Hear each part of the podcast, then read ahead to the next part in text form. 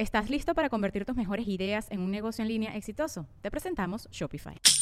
Tal vez no lo sabías, pero nuestro podcast More Than Mamis es un negocio. Y lo comenzamos, por supuesto, para desahogarnos y hablar sobre la maternidad, no para convertirnos en expertas de ventas y del e-commerce. Así que sí, necesitábamos ayuda para vender nuestro merch y poner en marcha nuestra tienda. Por eso estamos tan contentas de usar Shopify. Regístrate con tan solo un dólar por mes en shopify.com barra sonoro, todo en minúsculas. Ve a shopify.com barra sonoro para llevar tu negocio al siguiente nivel. Shopify.com barra sonoro.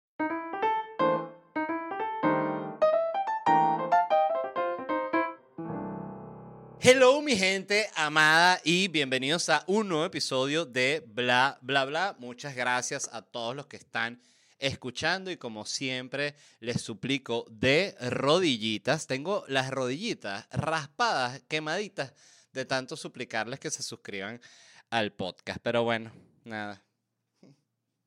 Eh, donde sea que lo estén escuchando, sea Apple Podcast, Google Podcast, YouTube, Spotify y tus nalgas podcast, siempre lo tengo que mencionar por la, porque la gente lo pide, así de sencillo, y uno tiene que reconocer. Este, muchas cosas de las cuales hablarles hoy, pero quiero arrancar con actualidad. Primero, vi los Oscars y lo dejé de ver ahí mismo, me pareció aburrido, me pareció una cagada. Em, sí, no sé, simplemente eh, ha perdido todo el encanto para mí ese premio. Me llama la atención porque de niño era mi evento favorito y ahorita es que simplemente no me importa. Definitivamente afectó mucho que no había visto varias, varias, muchas de las películas nominadas. Este, pero sí, no sé. Eh, de hecho, no, no recuerdo cuándo fue la última vez que vi unos Oscars completos. Recuerdo que los Oscars pasados, recuerdo exactamente dónde estaba, porque primero fue la cachetada de Will Smith, pero yo me estaba presentando en Asunción, en Paraguay. Por cierto, gran show, gran público. Y después fuimos a comer un lugar con los productores y ahí fue que nos enteramos por redes sociales lo de la cachetada. Y fue que, ¿qué? Y empezamos a hablar la vaina, ¿no? Este, pero sí, me parece que son unos premios que siguen siendo importantísimos, evidentemente, sigue siendo el máximo premio del entretenimiento, de eso no hay la más mínima duda. Disfruté más, y esto es lo loco, la alfombra roja. La alfombra roja me la vi completa, la que pasaron en ABC, que entrevistaban a los actores ahí rapidito y tal. Eso me lo gocé mucho más que los premios como tal. Los premios me mataron de la ladilla.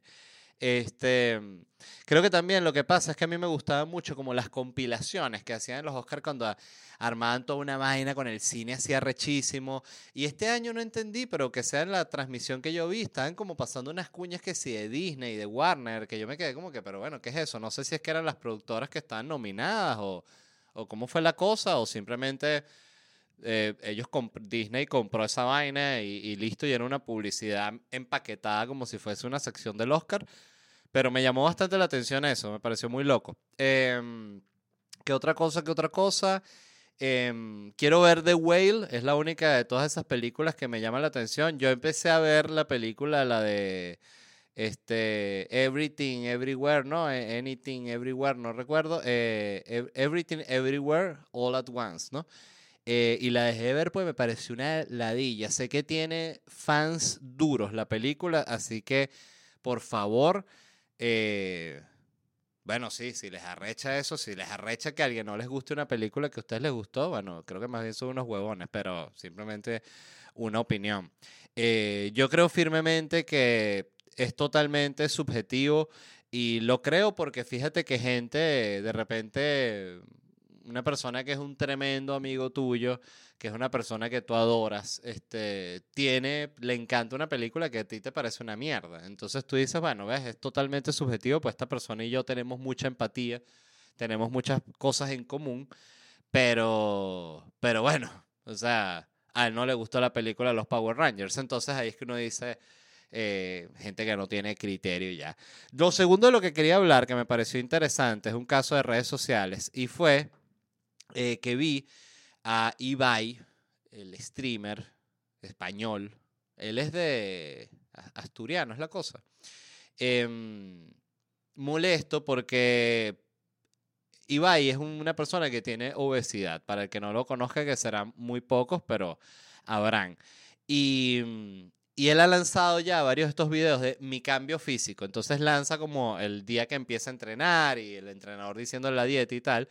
Y ya ha pasado años del primer video y sigue obeso, no ha bajado peso. Entonces eh, hubo gente que le empezó a, a tirar mierda, es la verdad. Decirle, para que tienes todas las comodidades, tienes un gimnasio en tu casa, tienes entrenador y ni con todo eso, ves que el peo es motivación y tal. Entonces, este, lo que me llamó la atención, y son varias cosas por las cuales quiero comentar, eh, la primera es como Ibai se pone a responderle a la gente, que siento que es un gravísimo error cuando una persona así tan, tan famosa se pone a responder. Si yo fuese el manager eh, de gente así muy, muy famosa, me decirte un Bad Bunny, un Ibai, un, no sé, Cristiano Ronaldo, yo le diría, jamás le respondas a un hater nunca en la puta vida. Esa sería una regla. Si tú quieres responder con un corazoncito, quieres responder con unas estrellitas, quieres poner eh, LOL, lo que sea, chévere. Estos son consejos, obvio. Sabes que ahorita estamos en una época en la que se Sí, como que se vende mucho eso de que tú tienes que ser. Eh, sí, como que ser tú mismo, pero en el sentido impulsivo, ¿no? Y, y, me impresiona primero eso, como una persona tan, tan famosa cae en el juego de responderle a un huevón que le está tirando mierda. Porque hay una, también una regla que a mí me parece fundamental. Y, y ojo, esto, todas estas reglas yo las rompo todo el tiempo, ¿no? Pero es lo que yo genuinamente creo. Yo creo que cuando tú respondes, tú solo le estás dando gasolina a la opinión de él. Independientemente de que no, que, que, que, te defendiste bien, que lo que le dijiste, le callaste la boca, como tú quieras. Le estás dando visibilidad. Es como la gente que ve algo que le arrecha, eh, sobre todo con las celebridades, porque una cosa es que, coño, te arreche la, la, la, guerra en Ucrania y, los rusos y la vaina y pongas una noticia y la, compartas este, molesto en contra de la guerra. Bueno, eso es un sentimiento humano. Pero yo digo cuando genuinamente alguien pone eh, algo tirándole mierda a una celebridad y la celebridad cae, este, eso, eh, está perdiendo. Siempre que le responde, está, responde, está perdiendo arrechamente. Pero siento que el problema aquí con lo que está viviendo Ibai. Eh, uno es principal, que es que él está confundido y el video del cambio físico se tiene que montar luego de que tuviste el cambio físico, no antes, así mismo. Porque si no, simplemente estás hablando huevonada. Es como cuando la gente pone este se puede definir en una frase que es el se vienen cosas buenas, ¿no? Que es algo que se dice se vienen cosas buenas, ¿no? Casi siempre era una frase que, que era más de burla porque era que se vienen cosas buenas y las cosas buenas eran unas fotos en hilo, ¿no? Eso, alguna vez vi un, vi un tuit así. Este, ¿quién habrá puesto eso? Pero gran chiste. Eh, pero el punto es que el se vienen cosas buenas es que tú estás trabajando en un proyecto importante y sientes, no te aguantas el anuncio. Pero lo cierto es que muchas veces los proyectos se caen y muchas veces también eh, eh, no es por tu culpa, a veces es porque simplemente no le echaste bola y ya, y lo abandonaste, no pasa nada, todo nos ha sucedido, pero a veces también son situaciones eh, que se, se, van de tus manos, pero cual, cualquiera que sea la situación, tú quedas como un hablador de huevo nada. Entonces, Ibai lo que tiene que hacer, porque claro, todo el mundo quiere tener un video en el cual dice, miren cómo estoy, yo, yo he fantaseado con hacer eso. De hecho, eh, siempre lo he pensado. A mí, yo soy una persona que regularmente hago, hago ejercicio como los viejos. Yo hago así y me estiro y hago pesitas así y tal. Todo como para simplemente mantener como el cuerpo, eh, coño, en movimiento, así de sencillo. Pero siempre he pensado, si me da una locura, que de verdad entro en una locura, eh, no esteroides, coño, qué lástima que esas vainas te ponen el pene así, ¿verdad? ¿No? Eso es lo que dicen. Eh, pero se imagina que se imaginaron, se imaginan ustedes, ay, estoy hablando horrible, eh, que inventara unos esteroides que no, que no hacen daño, que no, que no te ponen el pene así. Coño, mucha gente los usaría, ¿no? O sea, pues sería casi que natural. Pero fíjense como que arrecho como hay una, hay como una especie de balance tan interesante en la naturaleza natural, que es como que, mira, esta vaina que de verdad te da una potencia demasiado arrecha para que te pongas papiado y te, y te hincha y te es todo perfecto. El único precio es que tu pene va a ser así. Y ves qué cantidad de gente lo decide. O sea, que tú dices, mierda, que me parece la decisión más loca del mundo. Más loca del mundo. Pero el punto es, siempre he pensado que si me diera una locura y me pusiera divino, obviamente que haría un video de mi cambio físico. O sea, pero obviamente no me aguantaría ni dos segundos. No, que, que, que banal. Sí, señor, es la pura verdad. Pero, coño, no voy a subir videos así todo flaquito y que, ay, hoy empiezo. No, o sea, siempre tiene que ser después. Y eso, bueno, creo que faltó alguien que se lo dijera a Ibai. Entonces, porque de nuevo, lo que quiero decir es que eh, para una persona que está obsesionada con, con la fama y sobre todo con la aceptación, que es la, la, siento que el tema más importante de toda persona que trabaja en medios, que quiere aceptación por lo que él hace. Quiere decir, mira, estos son mis chistes, estas son mis canciones. ¿Te gustan? No, tus canciones son una mierda. Coño, entonces voy a llorar a mi cuarto. Vaya. Es así. Es simplemente la gente lo que quiere es aceptación. Una cosa se reduce a una cosa tan, tan básica de, recibir amor que es casi que, no es casi, es, triste. Em, pero el punto es ese, que si va y quiere subir el video porque, porque quiere tener un video en el que salía gordo al inicio y al final está delgado, coño, eso está rechísimo, es una buena motivación. Yo siempre he pensado que hay algo bueno en la banalidad de quererse ver en forma, que es que tiene un aspecto como un colateral de que tienes buena salud, de nuevo, siempre que no te estés pullando así horrible y te terminen dando que sí, 50 infartos, ¿no?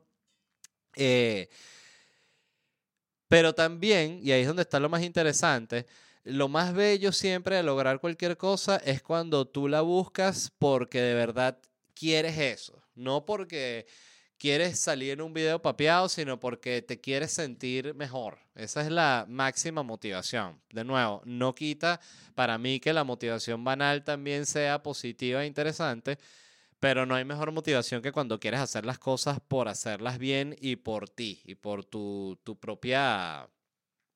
Eh, por tu vida. Así de sencillo. Y bueno, quería mencionar eso de Divide, que puede ser un cuento tonto. Em, pero a mí yo siento mucha admiración por Ibai. Me parece que es un, eh, es un streamer, ¿no? Pero como figura del entretenimiento me parece que que es muy, muy, muy inteligente, eh, incluso en la manera en la que se expresa. Tú, lo, tú puedes ver su inteligencia en cómo jamás ha estado metido en una polémica huevona por hablar mierda de, de, qué sé yo, por tirarle mierda a gente. O sea, eso lo, para mí le da él mucha clase.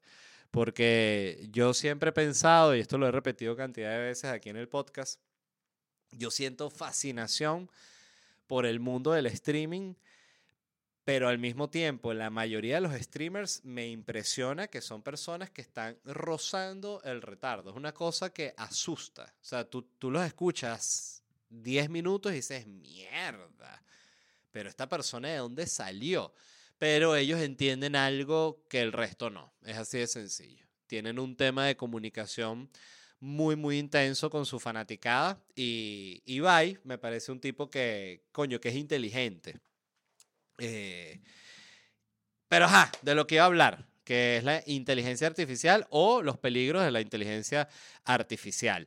Em, antes de eso, quería mencionarles rápidamente dónde me voy a estar presentando. Voy a estar aquí en Miami con Noches en Miami. Recuerden, un show distinto cada noche, el 7 y el 21 de abril. El último show estuvo espectacular, me encantó. El anterior a ese también y siento que los shows cada vez van mejorando, que esa, es mi opinión desde, desde mi lado que estoy en la tarima, que por cierto, eh, anécdota aparte en el último show yo tuve una, tuve un resfriado muy, muy fuerte. De hecho, en esta última gira yo me empecé a, yo empecé a sentirme muy congestionado en el primer show que tuve en Charlotte y ya en Filadelfia estaba congestionado, ya el primero en Nueva York estaba muy, muy congestionado y el último en Nueva York me sentía mal, o sea, estaba congestionado cabilla, ¿no? Este, y algo que tenía es que estaba tan, tan, pero tan congestionado que se me taparon los oídos, no escuchaba nada, era como, me sentía como si tuviese unos audífonos. Y era muy loco porque el, el que es comediante trabaja obvio con la reacción. Este, primero, porque si no se están riendo, sabe cuando la está cagando y tiene que afinar y mejorar su ritmo y ponerse las pilas. Pero eh, si también se están riendo, le sirve escucharlo. Imagínense explicando yo la importancia del oído, pero qué, qué vaina tan, tan obvia. Eh, porque ahí, eh, si, si el chiste partió, das más pausa, improvisa. O sea, todo funciona, tú funcionas bajo ese ritmo de ellos, ¿no? Y, y me pasó en el último show en Miami que seguía congestionado, que yo no escuchaba eh, a la gente reírse. O sea, y yo dije, estoy fracasando, pero a otro nivel. Y no escuchaba, no escuchaba, y yo mierda. Y, y yo igualito, claro, eh, al, al sentir que no se están riendo, mi entrega era ya casi una cosa mágica. Y, y después le dije a mi esposa que, mira, coño, la gente no se rió nada, ¿sabes? Esta ha sido la peor noche. Y me dijo, ¿cómo que no? Y vi los videos de la gente que sube las historias y ahí sí escuchaba las risas, porque tenía el video y lo escuchaba así. Y dije, mierda, la gente sí se estaba riendo, pero tuve un, un ataque de pánico que dije, bueno, nada, me retiro. Y era todo porque tenía los oídos llenos de mocos. ¿Qué les parece ese cuento? Eh, entonces, Noche en Miami, 7 y 21 de abril. Y la gira de Locura Stand Up Comedy me va a estar presentando hoy que sale este episodio. Estoy en Washington. O sea, al momento que está saliendo este episodio, yo estoy en el hotel atormentado esperando que sea la hora del show. Así. Em, Orlando, me presento el 16 de marzo, o sea, eh, pasado mañana. Ya está agotada esa función. El 30 de marzo voy a estar en Dallas. eh, quedan muy pocas entradas, así que si están en Dallas y quieren ir, actíense. Eh, Gainesville el 1 de abril, Chicago el 1 de junio, Houston el 19 de agosto y Atlanta el 20 de agosto. Todos estos tickets los consiguen en mi página ledvarela.com. Dicho eso, a hablar de los peligros de la inteligencia artificial, porque hay una, una discusión muy interesante sucediendo, que es que ya eh, terminó de explotar el, el fenómeno de la inteligencia artificial. O sea, vamos a decir que si bien está empezando, es la primera vez que algo con inteligencia artificial se populariza así de manera bestial. De hecho, estaba viendo que el crecimiento que tuvo la, la plataforma esta, no sé si es la del ChatGPT o la de Bing, que es, es lo mismo, ¿no? Es un integrado, fue de 100 millones en dos días, una vaina así. Eh, eh, No, no tengo los datos aquí, ese no lo, no lo copié, pero lo que sí sé es que es la crecida más rápida de seguidores en la historia. O sea, ya rompió el récord de TikTok, rompió el récord. Cada una que va surgiendo, que ha hecho como rompe el récord. Pasa lo mismo con, con, con las canciones, que tú ves que todo el tiempo se está rompiendo un récord y que Miley Cyrus rompió el récord de Shakira, de, de Bizarrap. Y uno dice, mierda, ya. Y, que, y ahí mismo y que Shakira con Carol G rompió el récord de Miley Cyrus y el de tal. Una mierda, ¿qué ha hecho eh, Shakira con Karol G? Eh, Bad Bunny sacó un nuevo single, que es una nota de voz, rompió el récord, todos viven rompiendo el récord, ¿no? Em, que es normal porque, bueno, cada vez hay más gente en las plataformas, cada vez más gente tiene acceso. Siento yo que esa es la razón, la verdad, no, estoy, no tengo ningún tipo de dato para respaldar esta estupidez que estoy diciendo. Pero, en fin, terminó de explotar esa, el fenómeno del, del, de la inteligencia artificial, ¿no? Por primera vez. Entonces, se está hablando de que va a ser no, no, no solo tan importante como el de las redes sociales, sino mucho más impactante, va a ser mucho más grande. Yo estoy totalmente de acuerdo. Eh, y aquí hablan de, claro, de cómo cuando salieron las redes sociales, los que están en las redes sociales desde que empezaron Facebook, Twitter, todo esto, recordarán que la vibra de las redes sociales y el Internet en esa época era como que ahora todos vamos a estar unidos ahora Twitter y redes sociales van a acabar con todas las dictaduras porque finalmente la gente en las dictaduras va a poder decir, ayuda, mírennos. Entonces, claro, los que ven dicen, no, eso lo inventó Estados Unidos. Pero no, ¿cómo es eso? Sí, sí.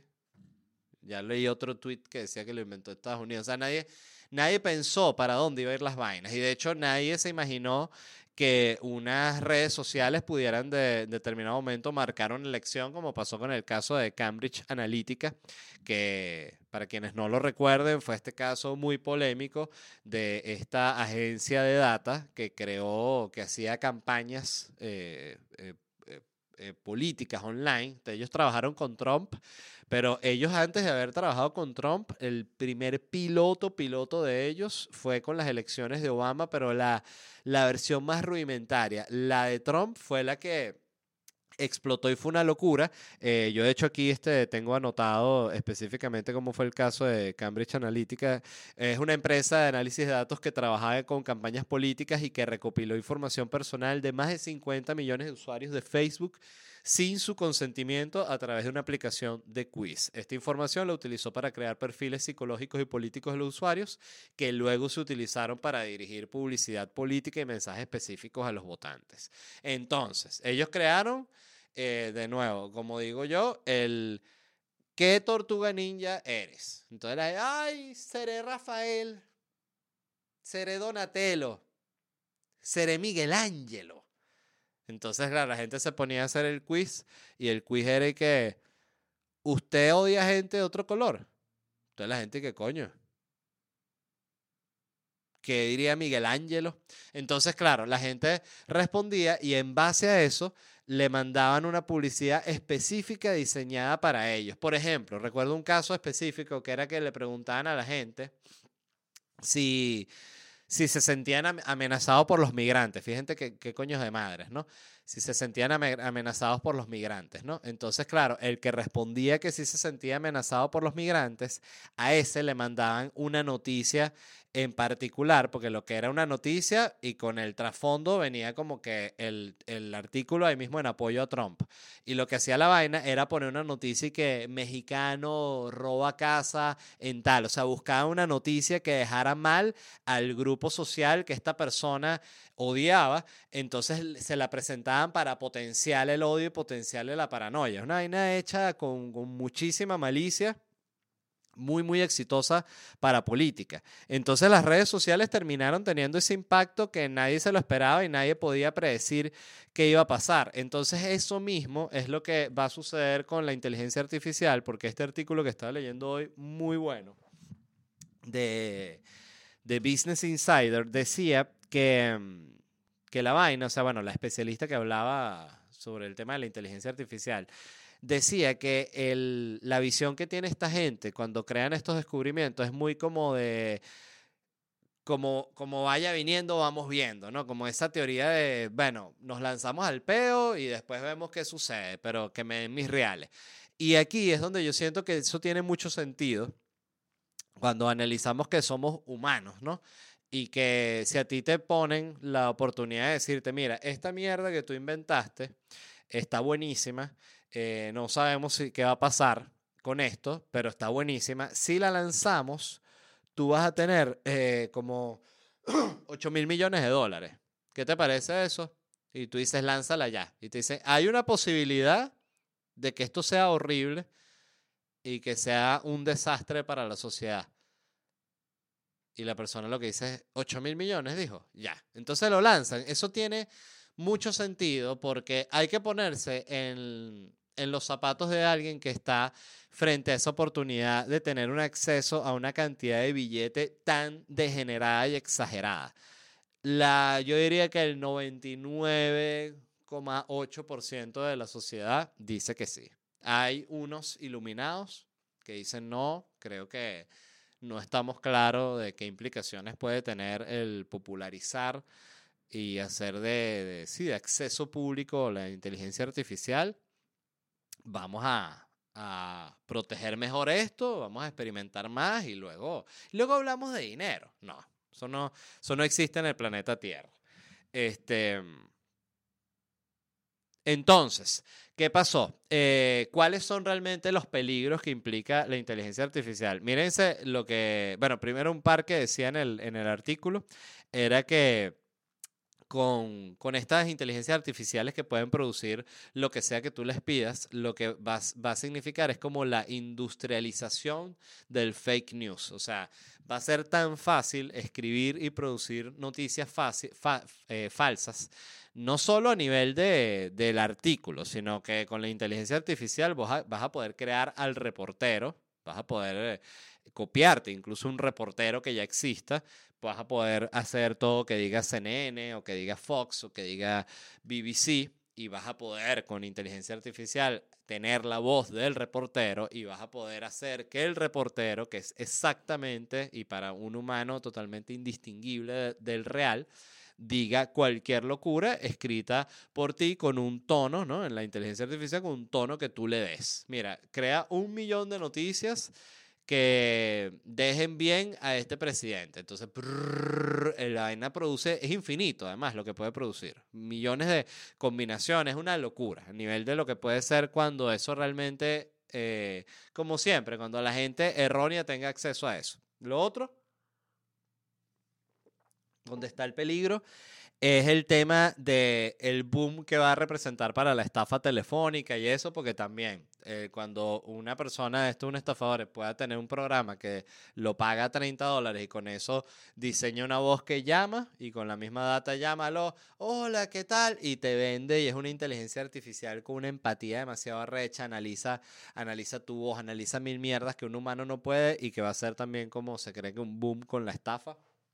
Este, claro, ahí mismo van a crear otras inteligencia artificial para que combata con la estafa, pero son nuevos problemas que van a surgir. Yo lo que hice fue preguntarle a la misma inteligencia artificial cuál era, qué era lo más peligroso de ella misma, ¿no? De, la inteligencia artificial. Y me respondió así, súper coherente, eso me gustó, punto para ella. Puso, uno, desempleo masivo. La inteligencia artificial y la automatización pueden reemplazar trabajos humanos y causar un desempleo masivo. Las personas que trabajan empleos que se pueden automatizar, como los trabajadores de la fábrica o los conductores de camiones, con el riesgo de perder su empleo. La gente que sirve papita frita yo pienso, yo les voy a ser honesto, yo siento que los trabajos de absolutamente todo el mundo están en peligro. Eh, siempre los artistas, la gente que trabaja en entretenimiento, se siente que es más imprescindible. Yo creo que ni tanto, ¿no? Este, creo que va a llegar un momento que esta vaina lo va a poder hacer perfecto. Pero es más bien, son tantos los trabajos que va a quitar la inteligencia artificial que es más efectivo preguntarse cuáles son los que no va a a quitar, ¿no? Y a mí lo que se me ocurrieron fueron los siguientes. Uno, jugadores de fútbol. O sea, la gente va a querer seguir jugando, ve jugar a un humano. O sea, ya existirá el fútbol de robots y será rechísimo y pegarán brincos, así como, como la vaina está del boxeo de, de Hugh Jackman de los robots, pero en fútbol, ¿no? Y existirá todo eso, va a existir, no me queda la menor duda. Además, las peleas de robots son arrechísimas. Si ya las peleas estas que hay, las que existen ya, que son unos robots así chiquitos, son una son una locura total. Ya esas peleas de esos robots pequeñitos son increíbles. Si no las han visto, busquen pelea de robots. O sea, son mucho mejor que una pelea de boxeo. Menos, más ahorita el, boxeo en el, en el, momento en el que está. Eh, qué loco este boom que ha tenido de peleas de, de boxeo de gente que no sabe pelear, ¿no? O sea, de gente que no es boxeador profesional. Eh, igual es una... Lo, lo, de la liga de Ibai es una versión de eso, o sea, es una liga de gente que, bueno, que no, no podría jugar en, en, con el Madrid o con el Barcelona, con lo que sea. Este, esto es igual con el boxeo, o sea, gente que no podría pelear con los campeones actuales presentes, pelea y, la ve más gente, que es una cosa muy, para mí me resulta totalmente inexplicable. Así mismo lo digo, es una vaina en la que, sí, en la que ya me siento viejo, o sea, me quedo y que, pero ¿y por qué no ven a los que saben pelear? No, porque este es un youtuber. Y que, bueno, no entiendo. Em, entonces, creo que van a, a, seguir existiendo los futbolistas, así que es un buen momento para dedicarse al fútbol profesional. Sobre todo así gente como yo, pues yo que tengo 38, edad perfecta para empezar en el fútbol profesional. De hecho, es lo que recomiendan. Eh, la otra es presidentes, eh, muy importante eso. Y siempre va a haber presidentes humanos. No creo que los humanos vayan a votar por robots. Eso sí, lo creo firmemente. Siempre hay unos huevones, porque eso es lo que tenemos los humanos. No, yo sí voto robot. O sea, demasiado. Este. Aunque fíjate, ya me. Depende del robot. Hay que escuchar cuál es la propuesta del robot, la verdad. Sí, este, me, contradigo, pero, pero sí, eh, eh, reflexioné. Este, y otra, eh, por ejemplo, fíjense, un trabajo que no van a poder sustituir los robots es el de, no sé si han visto este venezolano que sirve los, los waffles en forma de pene y les echa leche, que los sirve así. ¿Han visto? Si no, búsquenlo. De hecho, el otro día lo busqué para mostrárselo a mi esposa porque le dije, ¿has visto el, el, venezolano de los waffles? Y ella me dijo, ¿cuál es ese venezolano de los waffles? no, tienes que verlo ya. Esto es una joya. Es una vaina, busqué, que hay en Cali. Esos son para, que, para, que, para los que dicen que, que, que los venezolanos no tenemos aporte cultural en Colombia, por favor. Este, tiene esta vaina de waffles que son puros bichos así como strippers, ¿no? que sirven el waffle, te sirven así. Entonces, claro, el waffle tiene forma, forma de pene. Entonces, claro, ponen el waffle así y, y, tú tienes que poner así como la boca cerca del waffle. Es la vaina más horrible de la historia, pero para cagarse de la risa, ¿no? Por el otro lado, como todo en la vida, ¿no? Que tiene, es un balance, ¿no? De, de, de cosas, un umami. Entonces, eh, eso es un trabajo que no lo puede hacer un robot. Ese trabajo lo tiene que hacer un stripper venezolano. Entonces, sepan los strippers venezolanos que nunca los va a sustituir la inteligencia artificial. Seguramente serán de los últimos que quedan, porque va a llegar un momento que ya presidente, todo el mundo, y el único que va a quedar así, he dicho así, millonario, porque además la gente hace filas eternas, pues es el único humano que te sirve el waffle. Fíjense, ¿no? Qué, qué, qué lindo el futuro.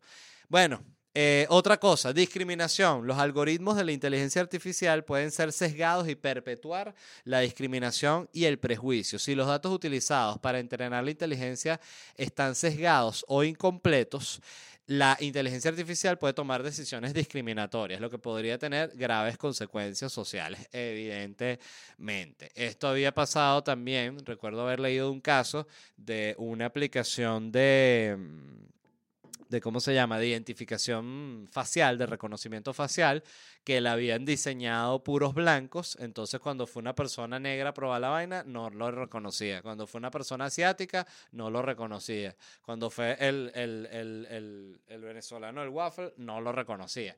Entonces, claro, hay un sesgo ahí, ¿no? Tienen que meter a gente de todos lados para que, coño, para que, para empezar, para que la máquina los reconozca también y sepa que existen. Entonces, esto, aquí es donde se ve mucho cuáles son los verdaderos peligros de esta vaina, ¿no?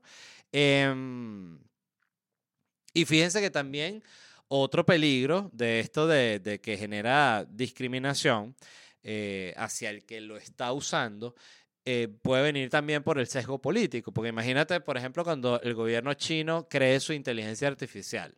Entonces tú vas a poder ir a preguntarle a, a no sé, Weiwu, y le preguntas a Weiwu, epa, Weiwu, ¿en qué te puedo ayudar? ¿Quieres comprar un producto? No, no, quería preguntarte, ¿qué pasó con la democracia?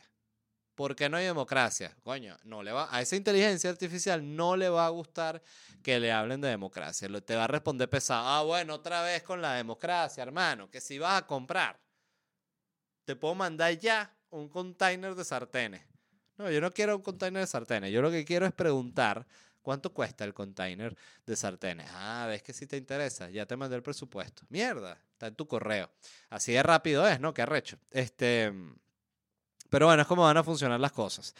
Eh, amenaza la privacidad porque dice que la inteligencia artificial puede, usar, eh, puede ser utilizada para recopilar datos eh, y analizar grandes cantidades de datos personales y estos datos caen en manos equivocadas, podrían ser utilizados para chantajear o manipular a las personas. Lo mismo, muy similar de lo que estábamos hablando con las estafas telefónicas, ¿no?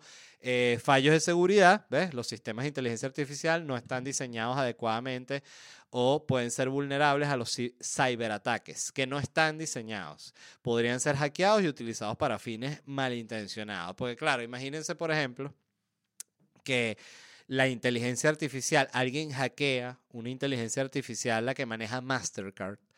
Entonces hackeas eso y hace esa inteligencia artificial hace que todas las tarjetas de crédito del mundo compren pantalones, todos los pantalones del planeta. Y hay una escasez de pantalones bestial y todo el mundo tiene que ir al trabajo así en hot pant.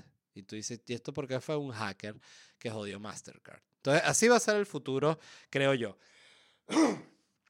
Este, ajá, creación de armas autónomas. La inteligencia artificial podría ser utilizada para crear armas autónomas, lo que podría conducir a la guerra y la destrucción masiva. Alguien, alguien estuvo viendo Terminator. Alguien vio mucho Terminator. Eso obvio no va a pasar. Cortea. Bueno, eh, dependencia de la tecnología. Ah, bueno, recuerdan el concepto ese que hablamos aquí en el podcast. Eh, eso fue de los primeros episodios, que no recuerdo ni cómo se llamaba. Que era esta vaina como de que mm, tienes que hablar bien de la inteligencia artificial porque la bicha es tan, tan poderosa en el futuro que va a poder viajar en el tiempo y joder a toda la gente que, en el, que podía ser una oposición para ella, ¿no? ¿Se acuerdan de eso? Bien interesante, seguramente pasa también. Por eso aquí estamos a favor de la inteligencia artificial. Usted domine, nos vale, el, el humano sumiso. Yo lo que quiero es que me domine la inteligencia artificial, que me trate mal, que me jale el pelo. ¿Cómo es eso? Bueno, ajá.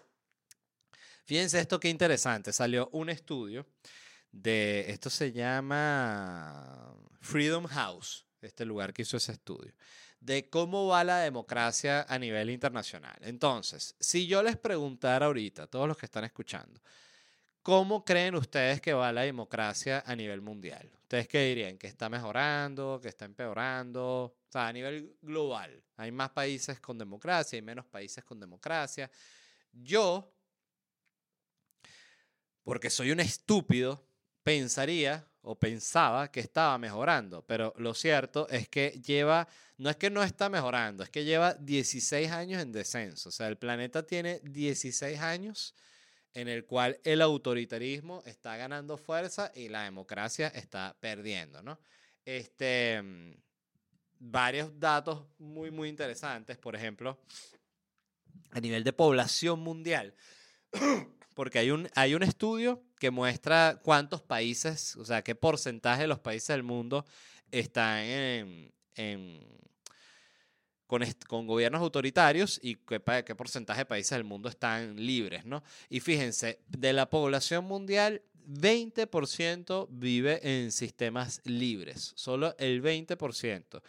41% vive en sistemas algo libres, o sea, vamos a decir estos países que están, fíjense, por ejemplo, Colombia era un país de estos que salía dentro de los, de los partes libres y 38% son países no libres, o sea, autoritarios de plano 100%. 40% de la población del mundo vive bajo un régimen autoritario. es un dato que es muy loco, la verdad. O sea, es casi la mitad del planeta. Entonces, se pudiese decir que falta mucho, ¿no? Por mejorar. Nos podemos quedar tranquilos cuando vaya que por el... Y que por el 0%, dirá, no, no, el 0% no va a existir nunca, pues los humanos, coño, somos animales muy malditos, ¿no? Em, pero 10%, imagínense que llegáramos a 10%, coño, eso sería casi todo el planeta este, en buenas condiciones.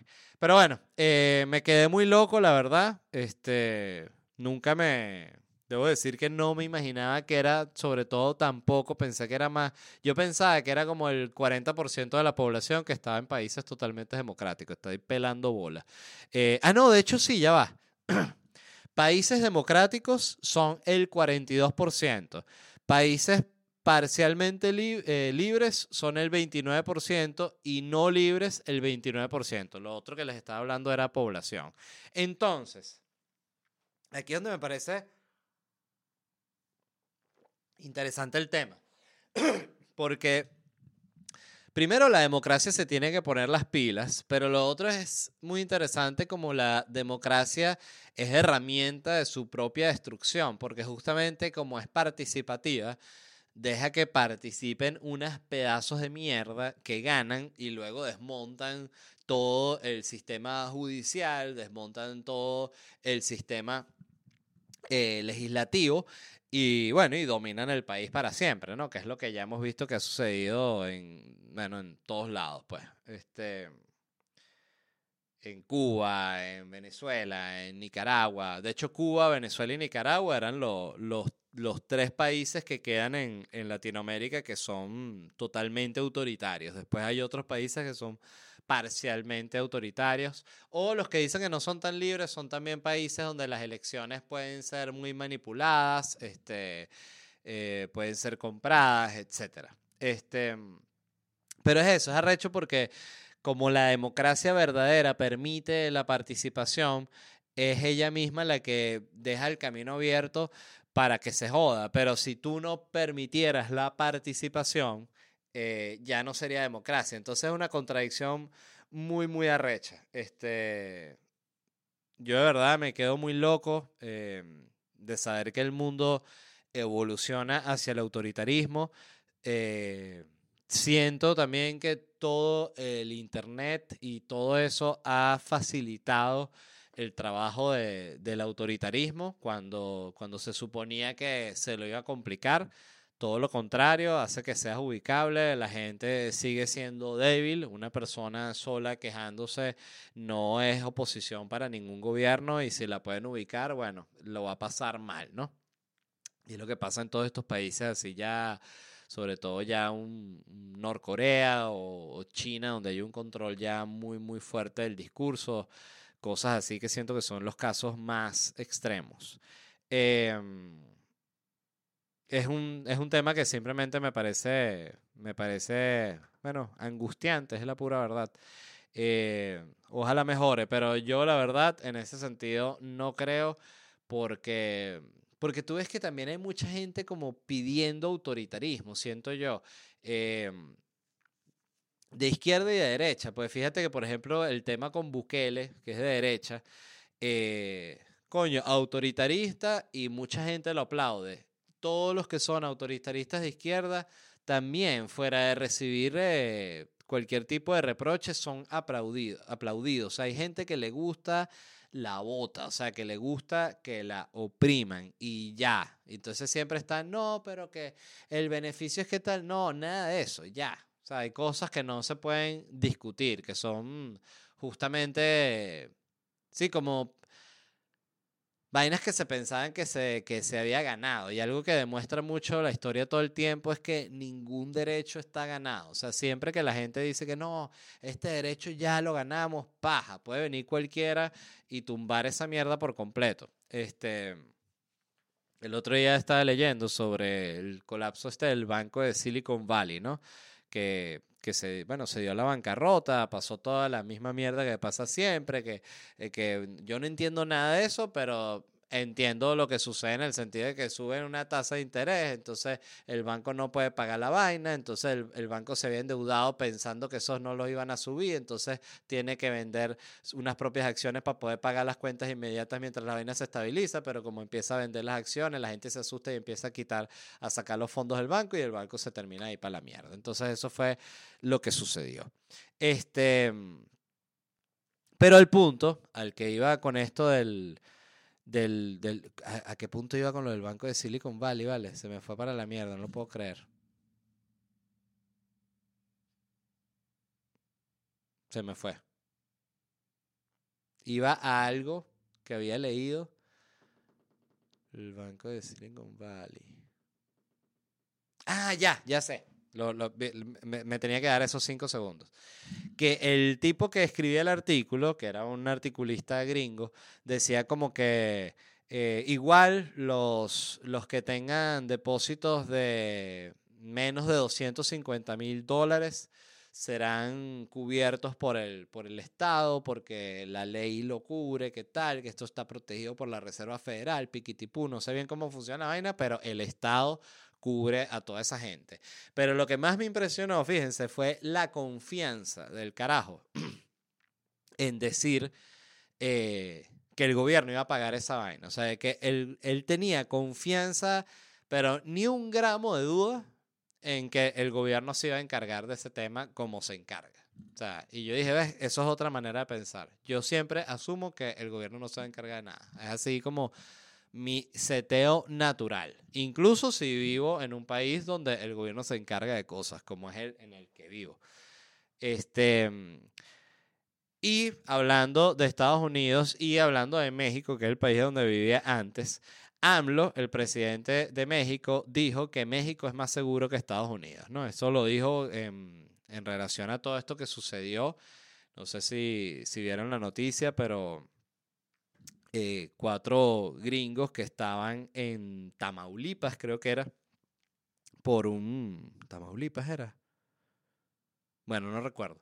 Eh, por un, una operación eh, que los confundieron con unos narcotraficantes de otro lado y se los bajaron, mataron a dos, dos los secuestraron, luego los liberaron, luego el cartel pidió disculpas, coño, no quisimos matar a esa gente, un error, ahí era un desastre. Entonces, este, ahí hubo como unos gringos que se arrecharon, que, que no, nuestros ciudadanos no están seguros allá, empezó este eh, pimponeo político, ¿no? Que cuando suceden estas cosas. Entonces ahí, dentro de ese contexto, fue que AMLO dijo que México era más seguro que Estados Unidos.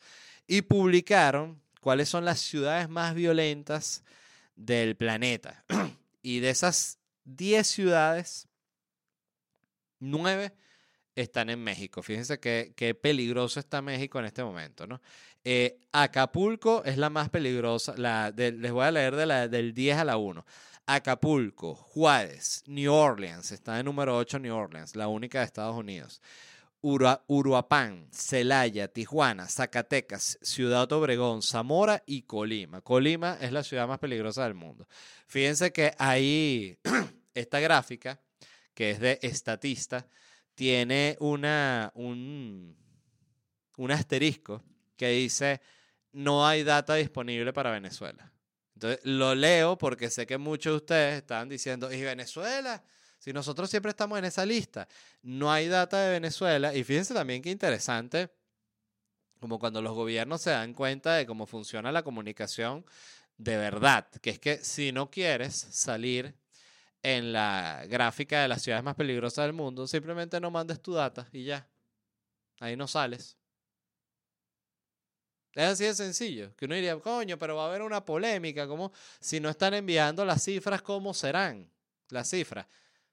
No pasa nada. Lo que hay en las listas son pura la gente que envió la, la, la, cifra. Entonces, bueno, lo que tiene que hacer AMLO es dejar de enviar las cifras. Pues imagínate, tiene nueve de las diez, nueve. Entonces tiene que dejar de enviar las cifras. Entonces, si él deja de enviar las cifras, ninguna de estas ciudades va a estar en las diez más peligrosas. Interesante cómo funcionan los medios, ¿no? Este. ¿Qué era lo otro que les iba a decir? Ah, bueno, una noticia que leí, simplemente me causó mucha dulzura, de que Pompeya, ¿no? Esta ciudad que no sé si saben, que se la, bueno, un volcán explotó y, la dejó cubierta así en, en lava, ¿no? Y en ceniza. Eso fue hace como 2014. Este, bueno, nada, la, la, la la grama, la hierba estaba creciendo, entonces estaba, em, em, empieza a romper las paredes y vaina. Entonces, para controlarlo, lo que hace es que ponen 100 ovejas. Impresionante la efectividad de las ovejas. Yo siento que deberían, fíjense, para proteger la oveja, prohibir la máquina de podar. O sea, si tú quieres podar, oveja. No, ¿qué? Entonces, ¿cómo hago? Si, bueno, tienes que rentar una oveja pero hay que darle trabajo a la oveja, hay que proteger a la oveja. No puede ser la oveja pura lana. No, coño, la oveja también puede trabajar. Entonces, fíjense que las ovejas se están encargando de la ciudad de Pompeya. Pompeya. Pompeya. Eh, otra noticia que me pareció interesante es que Tarantino anunció su última película eh, Tarantino dijo que él iba a hacer solo 10 películas. Ya tiene las 10. Lo que pasa es que él cuenta Kill Bill 1 y Kill Bill 2 como una sola película. Se hizo ahí como una trampita, ¿no? Tarantino. Este. Ya la película, la última, se va a llamar The Movie Critic y está inspirada en la crítica de cine Pauline Kael. Mm, yo no conocía quién era esta mujer. Y leí que ella fue muy, muy importante desde su crítica de cine para apoyar a el nuevo Hollywood, o sea, la nueva tendencia de cine que estaba en ese momento en, en Hollywood. Esto creo que es años finales de los 70, 60, 70 y coño, se ve muy arrecho, la verdad, eh, considerando que es una película basada también en el cine. Fíjense que Tarantino dedica sus últimos cartuchos al, al cine. Me, me, gusta mucho, emocionado de verla. Yo soy fanático de él. Este, y les quería dar, antes de despedirme, un par de recomendaciones. La primera es un programa que está en Netflix. Eh, yo ya había visto la primera temporada y vi la segunda. Se llama Next in Fashion. Es un programa que es un concurso de de diseñadores. Empiezan como unos, creo que pueden ser unos 10, 12 diseñadores y les dan pruebas. Tipo, tienen que hacer un vestido inspirado en la moda de los años 30, qué sé yo. Entonces ahí ellos hacen su vestido, ellos mismos lo diseñan, lo cosen todo. Eh, y lo ponen con una modelo a desfilar. Y los que llegan al final, los tres que llegan al final, tienen que hacer una colección entera en dos días y ahí sí eh, les asignan como tres costureras a cada uno para que los ayude a confeccionar todos los trajes, ¿no? Arrechísimo el programa. Y el otro que les quería recomendar es uno que se llama Fleabag, em, que viene a ser como pulgosa, ¿no? Fleabag. Y es una serie que está en Amazon, inglesa, de, de, bueno, una jeva que es un desastre, es una comedia. Y me fascinó, me pareció, coño, un guion arrechísimo, con muchísimo valor. Eh, muy humano, muy original. Eh, me, encantó, o sea, por completo. Fue de esas vainas que dije, coño, esta Jeva es una mostra. Em, ¿Cómo se llama ella? Ya les voy a decir el nombre de ella. Se llama Philly Waller Bridge. Eh, de nuevo, durísima la Jeva, durísima, otro nivel. Sale también un tipo, por cierto, lo estoy viendo aquí, que se llama Brett Gelman, que es esos carajos que siempre que sale la parte. Para los que hayan visto esta película The, Other Guys con Will Ferrell y, y se me olvidó el nombre del otro pana, él es el que hace este personaje del, del novio de una ex de Will Ferrell que tiene la barba, ¿no? Y que, que, que quiere que Will Ferrell se coja a la mujer. Eh, siempre que salen personajes del tipo La Parte es espectacular. Pero vean esa serie, me fascinó. Son temporadas cortas de seis episodios, así que es muy fácil de ver. Son dos temporadas y las vi rapidísimo. Y dicho eso, se les quiere. Muchísimas gracias por escuchar, como les digo siempre. Les repito rápidamente, me voy a estar presentando aquí en Miami 7 y 21 de abril y Locura Stand Up Comedy hoy en Washington, 15 de marzo, Orlando, Bogotá, Dallas, Gainesville, Chicago, Houston y Atlanta. Todo esto en ledvarela.com. Se les quiere mucho y nos vemos unos días. Bye.